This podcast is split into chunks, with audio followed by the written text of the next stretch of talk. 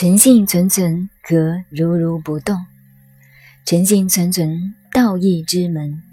这是孔子最精彩的一句话，在人生哲学中，不仅仅是《易经》，也与修道有关。这八个字没有办法解释，所以我过去经常答应商务印书馆，把《易经》翻译成白话。最后想想没有办法，只好放弃投降了。讲《易经》，只有用古文的解释，否则没有办法。因为白话解释没有办法传神达意。像你们学佛讲明心见性，明心见性绝对空吗？不是空，是有吗？也不是有。孔子用“诚信存存”四个字，便通通讲完了。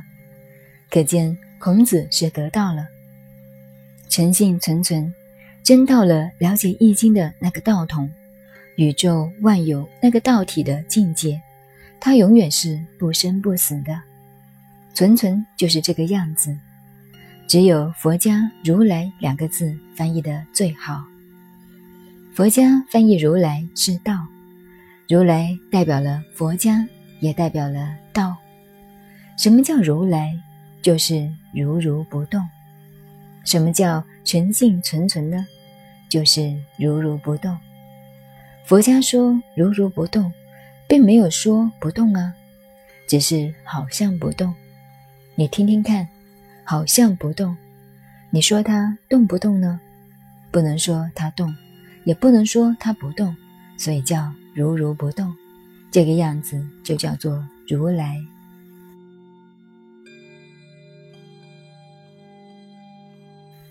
孔子当年早就在《易经》中提出。诚信存存的境界，这个道我们不要再解释了。孔子已经说得很明白，就像义者宜也，相宜的宜，要恰到好处，太过了是不对的。所以在佛学的心经里说，不垢不净，不增不减，这就是宜也，也就是中道。不垢不净，不增不减，就是道义之门。